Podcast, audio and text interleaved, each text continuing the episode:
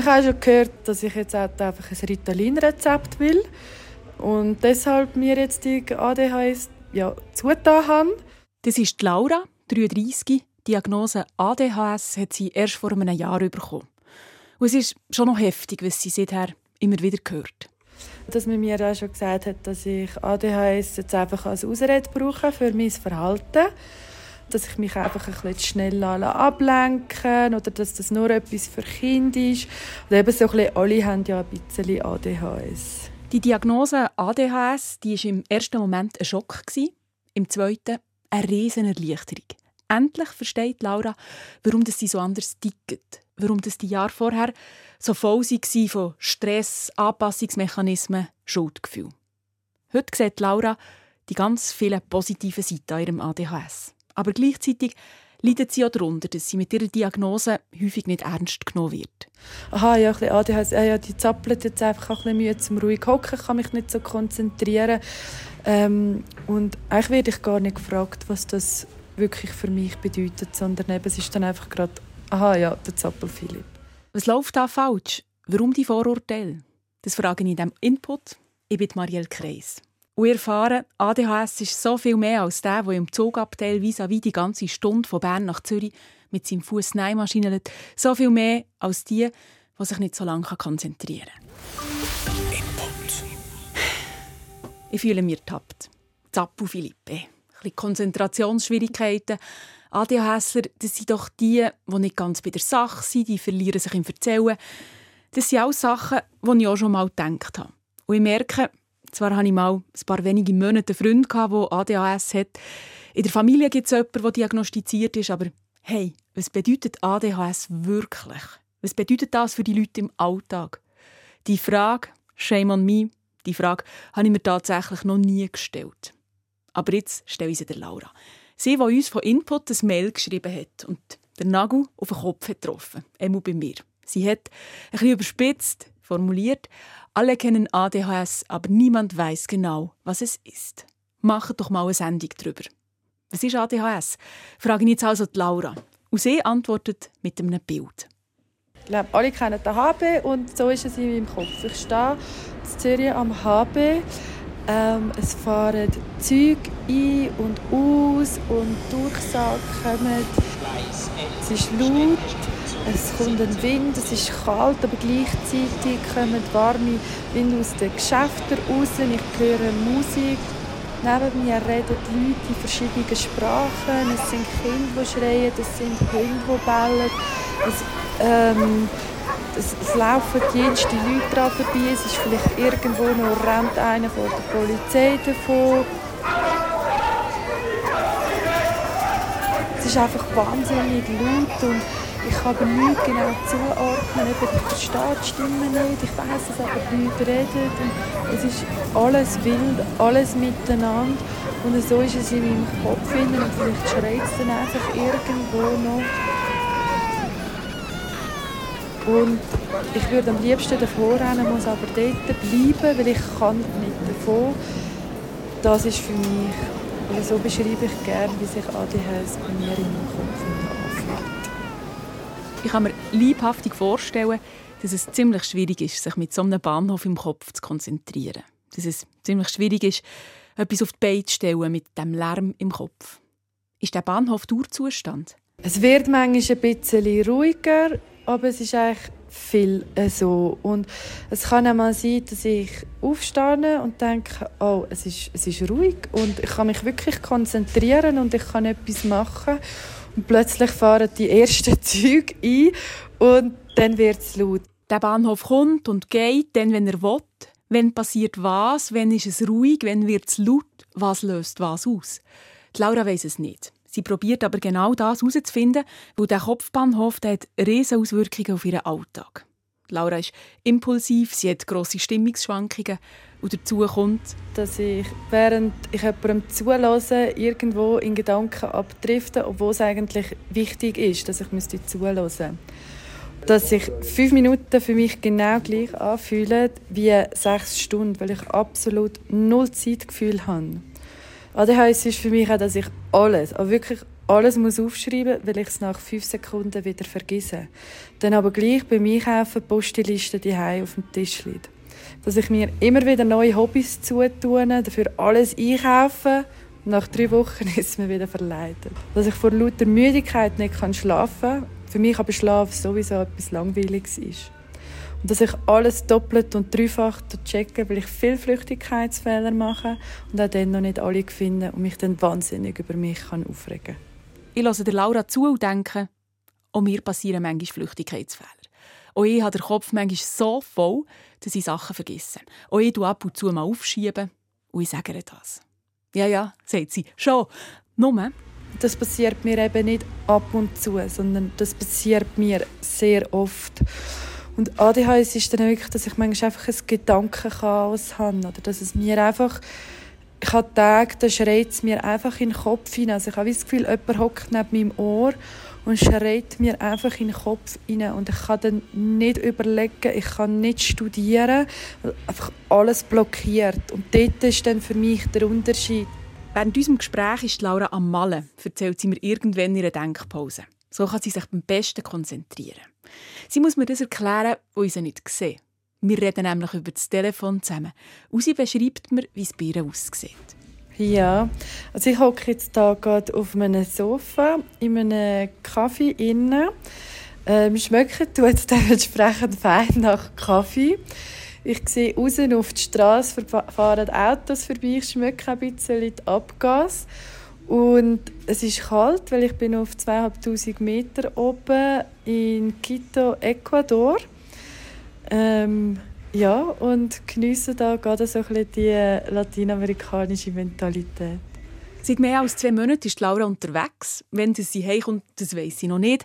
Sie lässt sich einfach treiben und möchte dabei ihre Gedanken sortieren nach der Diagnose ADHS, die sie vor ziemlich genau einem Jahr hat bekommen Sicher auch um, um ein bisschen herauszufinden, wer bin ich eigentlich und was will ich noch machen und was ist mir wichtig, ja, um mich ein bisschen selber wieder zu finden.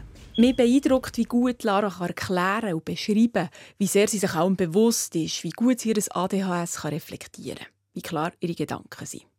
Ganz ehrlich, ich würde nie darauf kommen, dass sie ADHS hat. So entspannt, wie sie da erzählt.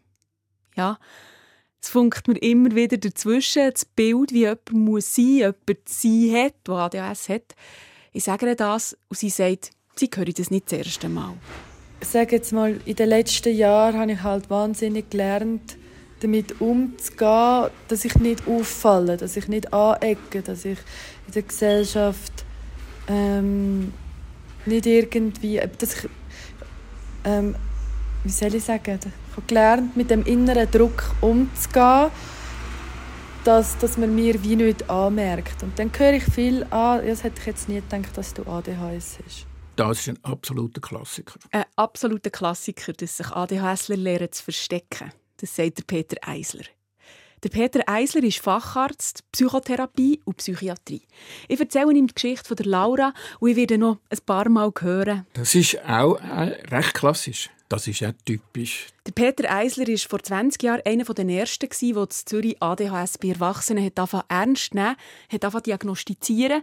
Das zu einer Zeit, wo man in der Schweiz noch gemeint hat, ganz im Gegensatz zu den USA, dort war man schon viel weiter, wo man hier in der Schweiz noch gemeint hat, dass es ADHS nur bei Kindern gibt. Das ist eine reife Störung vom Hirn eben unter, unter dem Aspekt, dass sich das auswächst. So habe ich das damals im Medizinstudium auch gehört. Das wächst sich aus und ich als erwachsener Psychiater denke, das gibt es bei mir gar nicht mehr. Und so ist da wie eine neue Welt aufgegangen, dass es ja noch gibt nachher. Ich habe verschiedene Zahlen gefunden zur Frage, wie viele Erwachsene die ADHS haben. Was ist richtig? frage ich Peter Eisler. Es wird 5% angegeben oder 2,5%. Und wenn man es genau liest, ist das immer eine Bandbreite.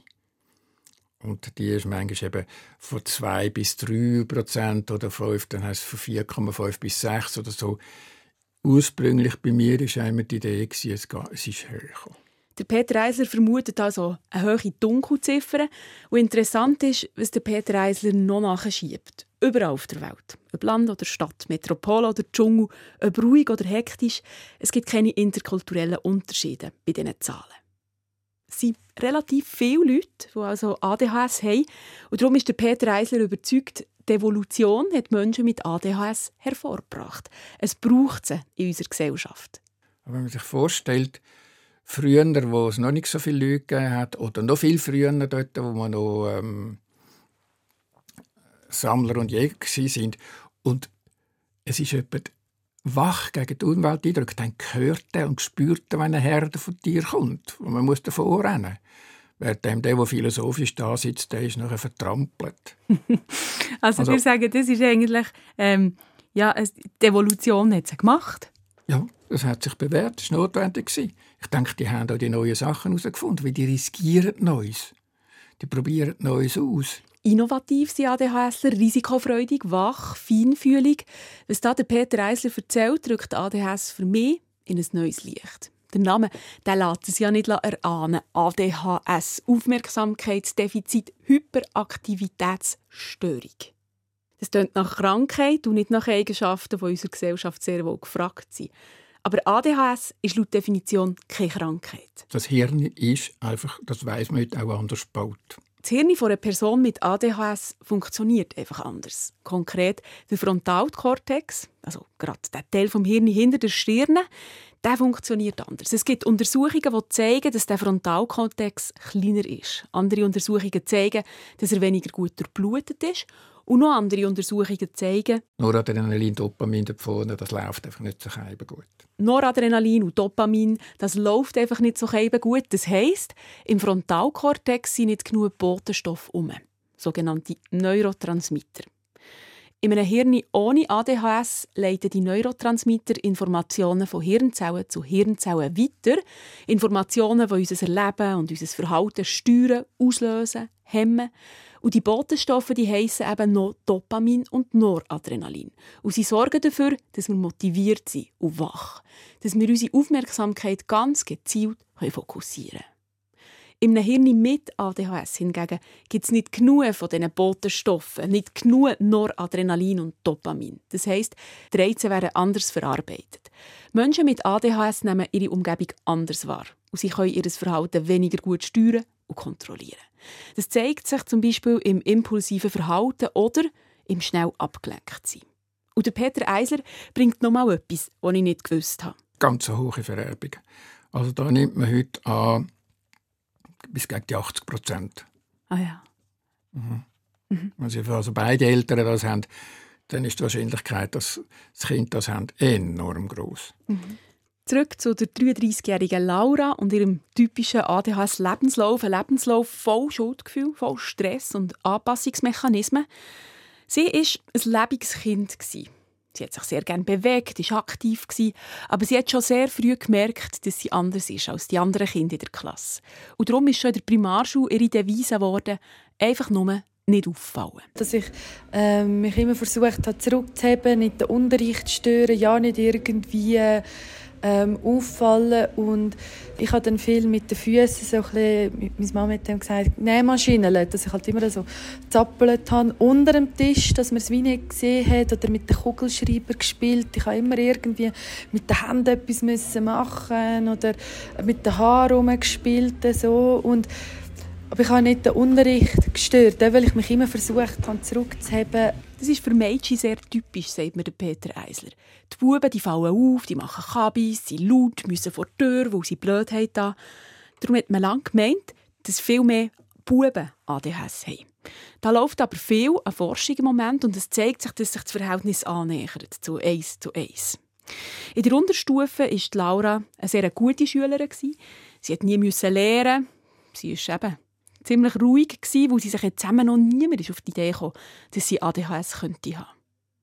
Ihr ADHS ist dann erst in der Kante ein Problem geworden. Dann, wo nicht mal so ring gelaufen ist, dann, wo sie müssen anfangen lernen. Und sie hat gemerkt, ich habe Mühe mit Lernen. Ich kann nicht anhocken und, und lernen. Bei mir funktioniert das einfach nicht. Immer wieder sind ihre Gedanken abdriftet, sich konzentrieren, schwierig. Immer wieder hat Laura darum gehört. Ja, aber du bist genug intelligent, du solltest das schaffen. Du musst nur ein bisschen mehr lernen. Du kannst das. Du bist einfach ein bisschen zu faul. Aber sie hat gewusst, ich gebe ja schon mein Bestes. Sie hat eine Seite in einem Lehrbuch x-mal lesen bleiben ist er aber nichts. Wenn es aber etwas so richtig interessiert hat, dann hat es keinen Stopp mehr gegeben. Eine ganze Nacht das Harry Potter Buch lesen. Kein Problem. Das ist auch typisch. Das nennt man, in der Fachsprache nennt man das Hyperfokussierung. Aber man könnte das in der Umgangssprache auch sagen, Begeisterung. Und wenn etwas begeistert und begeisternd bleibt, dann bleibt es dran und dann vergessen sie Essen, sie vergessen Zeit, sie vergessen alles rundherum. Dann sind sie völlig gefangen. Und dann sind die Menschen in diesen Bereichen eben schon hochleistungsfähig. Das finde ich, das muss absolut auch als Stärke sehen. Laura hat es aber in erster Linie frustriert und sie hat nicht verstanden, warum sie das in der Schule nicht herüberkommt. Das hat über die Jahre in ihr einen riesen Druck aufgebaut. Laura hat sich entschlossen, ein Austauschjahr an einer Highschool in den USA zu machen und dort ist sie aufgeblüht. Das Neue, es war alles aufregend. Ich bin auf mich alleine gestellt. Neue Sprache, neue Umgebung. Weil an dieser Highschool alles etwas anders gelaufen ist als bei uns. Mathe und Englisch waren Pflicht. Den Rest konnte Laura wählen. Theater, Fotografie, Sport. Die Abwechslung, das hat es für mich wahnsinnig angenehm gemacht, den Unterricht zu besuchen, dass ich dann wirklich können, eine Stunde hocken, irgendwie etwas machen und dann habe ich gewusst, nachher kann ich wieder mich bewegen, wieder irgendwie Theater spielen oder ich habe Gebärdensprache gelernt, also ja, ich habe sehr viel Unterschiedliches machen. Nach einem Jahr ist sie zurück in die Schweiz gekommen und nach ein paar Wochen in der Kante hat sie gesagt, ich kann nicht mehr. In diesen Strukturen kann ich nicht mehr. Und sie hat die Kante abgebrochen. Kurz darauf hat sie eine KV-Lehre angefangen. Was das KV ist, das hat sie aber echt gar nicht so genau gewusst. Ich war einfach froh, gewesen, ähm, weg von, von der Schule, weg von dem, ja, ich hatte die Hoffnung, gehabt, dass es dann, wenn ich fange an zu arbeiten, mein eigenes Geld habe und so ein bisschen selbstständiger bin, dass dann der Druck weniger wird. Ihre Lehre hat sie im Reisebüro gemacht. Sie ist sehr gerne arbeiten, ein bisschen, wie bei der USA. Es war etwas Neues. Sie hat mit Menschen zusammen gearbeitet. Aber da war halt auch wieder die Schule. Lehren. Die ersten zwei Jahre die hat sie in der Berufsschule so hepp geschafft. Am schlimmsten war das dritte Lehrjahr.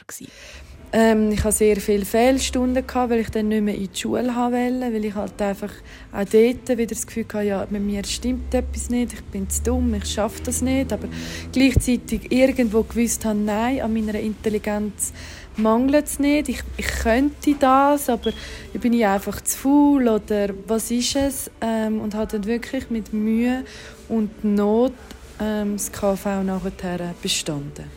Nach dem Lehrabschluss hat sie arbeiten, mal hier, mal dort.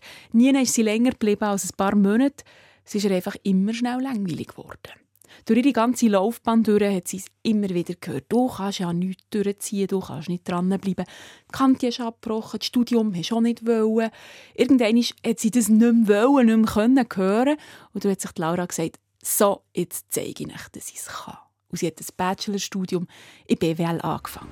Da habe ich mich dahinter geknüllt äh, und habe dann nachher bestanden ähm, mit guten Noten sogar, ähm, wo ich heute noch darauf stolz bin. Aber das hat wahnsinnig viel Energie gekostet. Das Studium war berufsbegleitend, heisst 10 bis 12 Stunden hat sie gearbeitet am Abend so ab der 10 ist sie noch hergehockt und hat für das Studium gelernt. Die Nacht hat sich für das besonders gut geeignet. Was dann einfach ruhig war, was dann einfach alle sind am Schlafen, es kommen keine Nachrichten mehr rein. Ich muss nicht irgendwo ständig up to date sein, wissen, was passiert bei allen, weil ich immer so ein bisschen Angst hatte, ich könnte etwas verpassen. Und dann nach den Zähnen konnte ich anhocken und, und effektiv mal ein bisschen lernen. Und dann habe ich viel bis irgendwie am Morgen um zwei, drei natürlich immer wieder mit Pause, weil ich ja wieder etwas müssen zwischendrin machen Und ich glaube, ich habe noch nie so eine aufgeräumte Wohnung gehabt, wie in der Zeit, als ich Studium gemacht habe. Ich habe, glaube ich, etwa dreimal Fenster geputzt in diesem Jahr. Aber der Laura, ihr Job war kopflastig, das Studium war kopflastig. Als Ausgleich musste sie Sport machen. Je mehr ich gearbeitet habe, je, mehr, je strenger das Studium wurde, umso mehr habe ich den Sport gebraucht. Und das ist dann halt wirklich einfach ein Kreislauf, wo, ja, ähm, wo ich mir da schon bewusst war, es kann nicht funktionieren, aber es ist nicht anders gegangen. Es ist einfach, ja, und das hat dann halt wirklich dazu geführt, dass ich gesundheitlich Suchtproblem bekommen habe und dann ja, bis, bis ins Burnout hinein. Das Burnout hat sie in eine Klinik geführt. Dort, in dieser Klinik, ist das erste Mal, sie musste 32 werden, ADHS ein Thema geworden. Ich habe, glaube die ganze Nacht dann recherchiert und habe das Gefühl, gehabt, das bin ich. Und habe mich gerade wieder erkannt und bin am nächsten Tag an und gesagt, ja, machen wir den Test. Und, aber ich glaube, ich weiß, dass ich das habe. Der Psychiater Peter Eisler hat Dutzende, vielleicht sogar Hunderte so ADHS-Abklärungen gemacht, Diagnosen gemacht. Er weiß, wie sie funktionieren, dass sie seriös sind, so Abklärungen. Zuerst braucht es mal eine klinische Diagnose. Das heißt einerseits, wie ich mein Gegenüber Mann oder Frau erlebe, andererseits die Lebensgeschichte. Was zieht sich über lange Zeit durch? Sie haben ja die ganze Sache von der Aufmerksamkeit, sie haben die ganze Sache von der Impulsivität und sie haben die ganze Sache hyperaktiv. Das weiß ich, wie sich das seit Kindheit gezeigt hat. Also frage ich so weit wie möglich zurück. Das, dann, wenn es irgendwie geht, gern Mutter. Oder wenn das nicht mehr geht, dann jemand, wo die Person schon lange, lang kennt. Die braucht es um wie, äh, die Diagnose zu sichern. Wenn es Mutter ist, dann ist das eben schaurig gut, weil dann höre ich schon viel über die kindliche Entwicklung. Und das fängt eben dort schon an. Das ist nicht etwas, was man vor zwei, drei Wochen bekommen hat. Das hat man von klein auf. Dann kommt noch ein Teil dazu, verschiedene Testfragebögen. So Fragebögen findet man im Internet. Das Ergebnis ist aber mit Vorsicht zu genießen. Die Fragebögen sind nur ein Teil der Diagnose und sagen, es ist möglich, dass da ein ADHS ist, aber es braucht eben noch weitere Abklärungen. Und wann sollte man abklären? Nur wenn ich das Gefühl habe oder wenn ich vielleicht sogar von außen so bekomme, hey, du könntest doch das haben, finde ich, und selber auch darunter leidet, dann finde ich, das soll eine Abklärung gehen. Aktuell lassen sich enorm viele Leute abklären. Das erfahre ich durch verschiedene Abklärungsstellen, die ich anschreibe. Die Wartezeiten schreiben sie mir für einen Termin sind zwischen drei und zwölf Monaten. Und die Gründe dafür sind, dass ADHS bei Erwachsenen immer bekannter wird, dass immer mehr darüber berichtet wird und auch die Tatsache, dass man weiß, dass ADHS kann vererbt werden kann. So kommen Elternteile darauf, Mütter und Väter, dass sie ADHS haben wenn es bei ihrem Kind ist diagnostiziert wurde. Die Diagnose für ADHS die kann ein heftiger Schlag sein für ihn, weiss der Peter Eisler. Scheiße, wenn ich das schon früher zu wissen bekommen hätte, dann wäre mir damals das und das und damals besser gegangen. Hätte ich es anders machen Also Wut, Trauer, Verarbeitung, ja, stimmt stimmt es nicht. Ich finde das auch nicht so einfach, lernen mit dem zu leben. Das ist ein ganz grosser Teil immer von der Behandlungen. Lernen mit dem zu leben. Was heißt das für mich im Leben? Was muss ich eventuell verändern?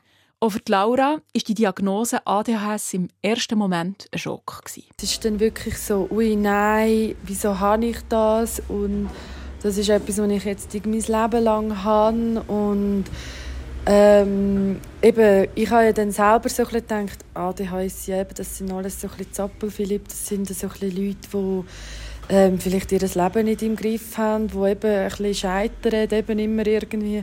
Dann habe ich so gedacht, ja, aber das, das bin ich ja auch. Ich, ich habe das Gefühl, ich bin immer ein bisschen gescheitert. Eben, ich habe nie einen richtigen Job können durchziehen. Ich habe Weiterbildungen immer ein bisschen gescheitert. Oder wenn ich Hobbys hatte, bin ich immer ein bisschen gescheitert. Und ich dachte, ja, ich bin auch so eine kleine gescheiterte Persönlichkeit. Und also ich dachte, nein, jetzt bin ich das mein Leben lang, jetzt werde ich mein Leben lang nie können, ähm, etwas länger wie ein Jahr machen. Für die ersten paar Monate nach der Diagnose können zu funktionieren, nimmt Laura Ritalin. Der Zürcher Bahnhof, den sie ganz am Anfang beschrieben hat, der wird zum Bahnhof irgendwo auf dem Land. Alle paar Stunden fährt mal ein Zug vorbei. Vielleicht kommt mal ein Kind mit einer Mutter vorbei, mal ein Auto. Aber grundsätzlich ziemlich ruhig. Die Krankenkassen aber die zahlen in der Regel Ritalin nur bei Kindern und jungen Leuten unter 18. Das hat Laura nicht gewusst und darum, wo sie die Rechnung bekommen ihre Krankenkasse angerufen und wollte wissen, warum. Ähm, und ihre Reaktion darauf war dann halt, dass sie mir gesagt hat, ja, ich töne aber nicht, als ob ich ADHS habe.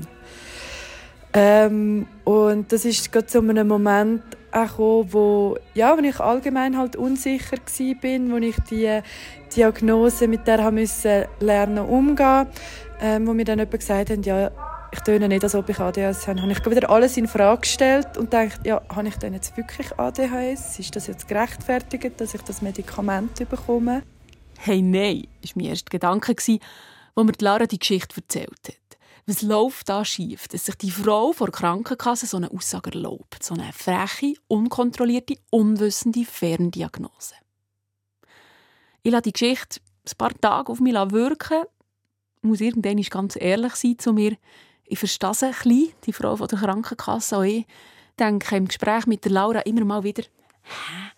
Das ist jetzt nicht typisch ADHS. Nicht nur die Frau von der Krankenkasse, auch ich habe ein ganz klares Bild, wie das eine Person, die ADHS hat, ist. Eben.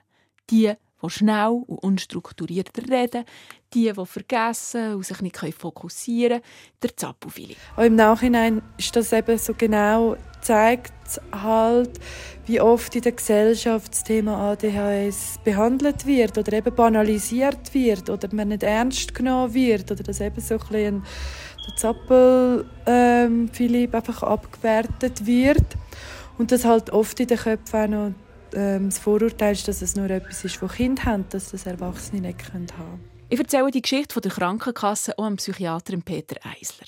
Ja, das Vorurteil, dass es ADHS nur bei Kindern gibt, das ist immer noch sehr verbreitet, sagt er. Das macht das Leben der Betroffenen nicht einfacher. Und er bringt noch einen anderen Aspekt rein. Wenn Sie eine Erklärung wollen, dann hat für, für das Verhalten, oder, dann hat die Person ein Bild von dem, was vor allem die Männer haben. Was sie noch häufig haben, dass dann schnell redet und redet und redet und redet und einem nicht ausreden lassen und so und umfurzen und so. Aber haben auch nicht alle Männer. Und wenn sie unter Behandlung sind, mit erfolgreich behandelt sind, gut behandelt sind, zum Beispiel mit irgendeinem Methylphenidat oder einem anderen Medikament, das es heute gibt, dann ist das auch nicht so. Dann ist das auch nicht im Vordergrund.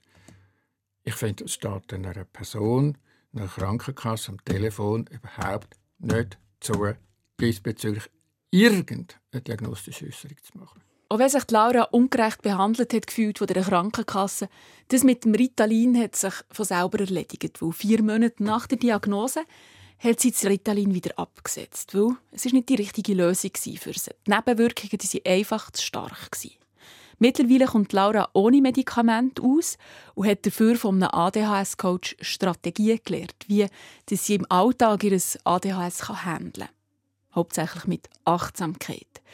Wenn sie zum Beispiel in eine Anspannung kommt, die so weit gehen kann, dass sie nicht mehr richtig denken kann, dann muss sie die Anspannung durchbrechen. Es können ähm, Atemübungen sein oder dass ich mich dann halt wirklich komplett aus einer Situation muss rausnehmen muss. Dass ich zum Beispiel auch merke, ich brauche jetzt eine Pause, dass ich vielleicht so überreizt bin oder auch sozial so überreizt, dass ich einfach Zeit für mich brauche, mich zurückziehen, merke oder mir jetzt auch erlauben, dass ich Nein sage, dass ich sage, okay, ich mache mal etwas nicht ähm, oder ich mache etwas alleine oder halt mir einmal sagen, okay, jetzt schreit sie in meinen Kopf rein und es schreit jetzt halt einfach. Ähm, jetzt zwinge ich mich nicht dazu, meine Steuererklärung an diesem Tag zu machen oder halt eben auch beim Arbeiten dann einmal dem Chef trauen zu sagen, ich kann das Projekt heute gerade nicht machen. Ich muss eine andere Arbeit machen. Es, es geht gerade einfach nicht. Gib mir vielleicht einen Tag mehr Zeit, dass ich ehrlicher und offener damit bin, halt zu sagen, okay, es ist jetzt gerade ein schwieriger Tag. Laura hat seit ihrer Diagnose vor einem Jahr ziemlich viel müssen anhören. Du willst ja nur ein Ritalin-Rezept, du bist doch einfach zu faul, du suchst nur eine Erklärung für dein komische Verhalten. Ich frage sie, was sie denkt, warum das sie zum Teil nicht ernst genommen wird. Sie findet, dass viel, wo ADHSler darunter leiden, dass viel davon in unserer Gesellschaft eigentlich positiv konnotiert ist. Das macht, dass sie manchmal nicht ernst genommen wird. Es wird fast belohnt, wenn man Schlafprobleme hat. Man wird belohnt, wenn man 7000 Sachen gleichzeitig macht. Das ist, ich habe das Gefühl, das ist in unserer Gesellschaft fast ein bisschen, äh, gehört zum guten Ton, aber dass das eben ADHS nicht nur das ist. Ja. Dabei ist ADHS so viel mehr. ADHSler haben so viele positive Eigenschaften, die in unserer Gesellschaft sehr wohl gefragt sind. Der Peter Eisler erzählt mir, dass ein ADHSler zum Beispiel bei der Feuerwehr am richtigen Ort sein könnte. Der Vorteil ist, wenn es klopft rundum, dann wird eben im Hirn mehr Noradrenalin und mehr Dopamin ausgeschüttet. Und dann wird es klar im Kopf. Wenn alle anderen in Panik kommen und überfordert sind, dann wird es klar und reagiert klar, ganz schnell und ganz klar. Baff, baff, baff ist irrsinnig. Das heisst also? Wenn jemand auch mit einem ADHS eine Arbeit hat, die seiner Art entspricht, wo diese Seite kann als Stärke ausleben kann, dann leidet er nicht darunter. Dann ist er dem erfolgreich. Und wenn ich erfolgreich bin, dann stützt das natürlich mein Selbstwert. Tut mir gut. Tut mir einfach gut. Wie kann ich mir auch Freunde oder vielleicht einen Partner oder Partnerin suchen, wo mir gegenüber der Art, wenn ich bin, wohlwollend ist und nicht auch wieder kritisch. Also wenn das gelingt, dann braucht es einfach gar keine Behandlung. Das ist eine Stärke sein. ADHS hat so viele positive Seiten, sagt nicht nur der Psychiater Peter Eisler, sondern auch die Laura. Sieht mittlerweile die vielen ganz schönen Seiten. Was ich am ADHS liebe, ist eben auch genau das, dass ich mich für alles Mögliche kann begeistern kann, dass ich alles möchte ausprobieren, eben die vielen verschiedenen Hobbys, ähm, dass ich wirklich alles ausprobieren dass ich sehr kreativ bin, äh, was Lösungsfindungen anbelangt, dass ich sehr ein bunt und wildes Vorstellungsvermögen habe, wenn mir jemand eine Geschichte erzählt, dass ich das gerade wie ein Film bei mir vor Augen abläuft. Auch wenn ich irgendwo ein Buch gelesen habe, das ist bin immer nachher enttäuscht ab dem Film gewesen.